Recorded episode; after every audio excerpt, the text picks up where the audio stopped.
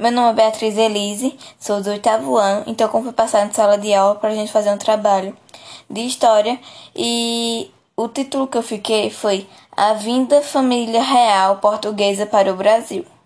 A vinda da família real para o Brasil está relacionada com a deteriorização das relações diplomáticas existentes entre França e Portugal na virada do século XVIII para o século XIX.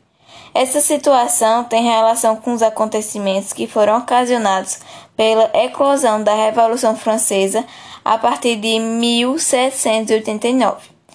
Nesse acontecimento, uma revolução de caráter liberal e iluminista eclodiu na França e voltou-se contra a monarquia absolutista do país.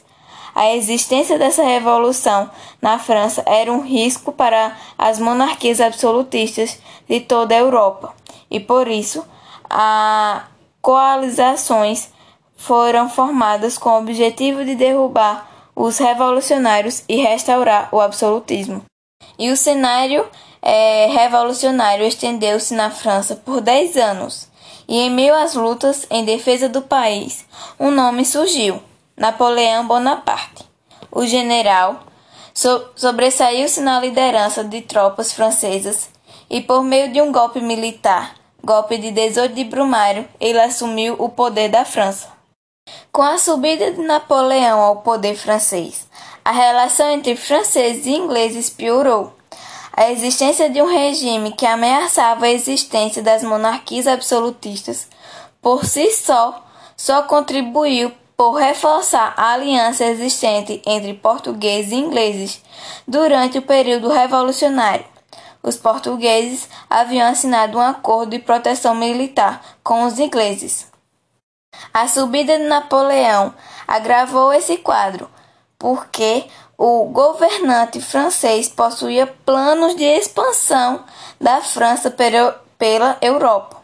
E o maior adversário dos, france dos franceses era exatamente o maior ali aliado dos portugueses, ou seja, os ingleses. A guerra entre franceses e ingleses no período napoleônico foi iniciada em 1803, após alguns anos de armistício. E o conflito entre ingleses e franceses afetava a política interna de Portugal, uma vez que o regente Dom João precisava lidar com as pressões dos grupos pró-França e pró-Inglaterra. Ainda assim, ele procurou manter uma postura neutra, embora nem sempre tenha sido possível. Em 1801, os portugueses entraram em uma guerra contra a Espanha, por conta dessa rivalidade entre ingleses e franceses. Essa guerra ficou conhecida como Guerra das Laranjas. Os espanhóis, aliados dos franceses, exigiram por meio de seu embaixador que os portugueses colocassem fim na aliança que existia com a Inglaterra e fechassem seus portos aos ingleses.